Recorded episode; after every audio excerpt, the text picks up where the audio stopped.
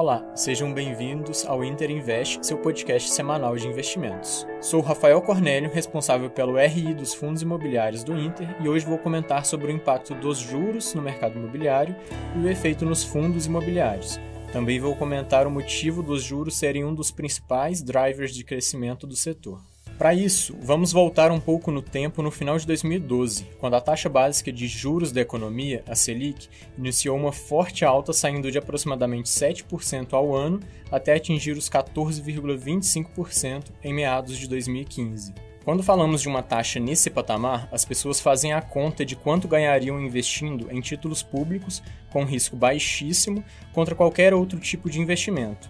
Muitas pessoas preferiam ter garantido os 14% ao ano, enquanto nesses outros investimentos ganhariam pouco retorno a mais, com geralmente muito mais risco.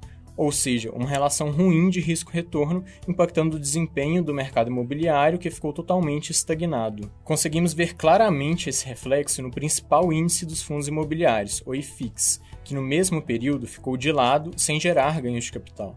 A partir do último trimestre de 2016, o Banco Central conseguiu iniciar uma política de redução da Selic que veio atingir o patamar de 6,5% ao ano lá no início de 2018. Com esse movimento, o mercado imobiliário começou a atrair mais capital pelo aumento da diferença de remuneração entre esses investimentos e os títulos públicos. Com essa redução da Selic, os juros dos financiamentos também diminuíram, o que facilitou a compra dos imóveis para muitos brasileiros e a gente consegue ver esse reflexo novamente no IFIX, que iniciou um longo ciclo de alta. No final de 2019, o mercado abriu ainda mais espaço para redução nos juros, quando o Copom começou a realizar cortes para uma Selic de 6%, 5,5% e 4,5%.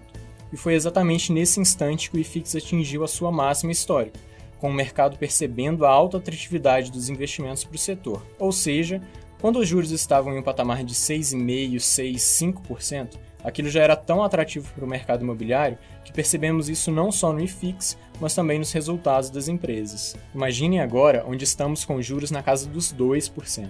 O mercado criticou muito se a Selic nesse valor seria sustentável e estamos vendo que realmente não está sendo. O principal objetivo desse patamar de juros foi para aquecer de alguma forma a economia frente a todos os efeitos negativos provocados pela pandemia no mercado brasileiro. Agora, com a recuperação pós-Covid, atrelada à vacinação da população, os juros devem continuar apresentando altas nas próximas reuniões do Copom, mas agora buscando uma estabilidade e controlando a inflação.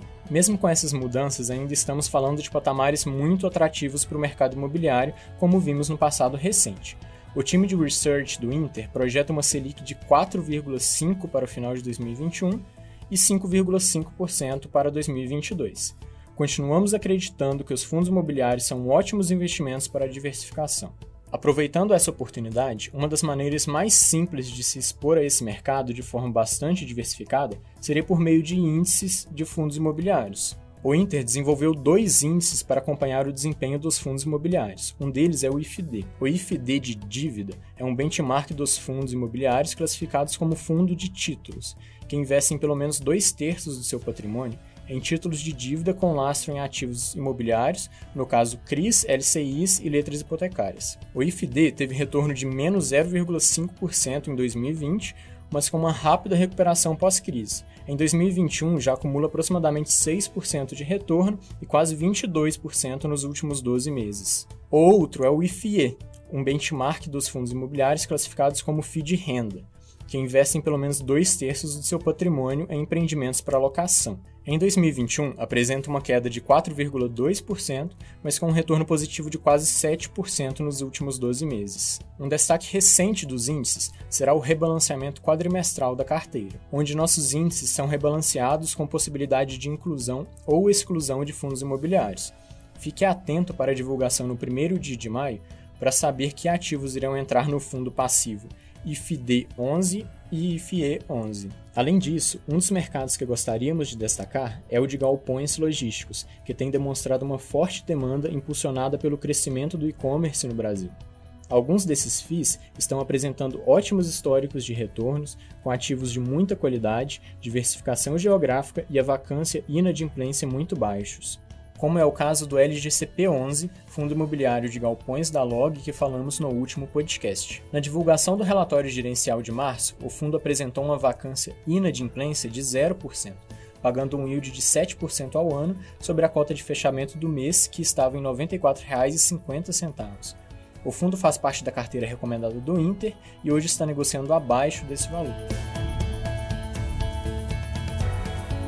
Ficou com alguma dúvida e quer saber mais? Entre em contato com a gente pelo Twitter, Interinvest, com temudo, e até o próximo podcast.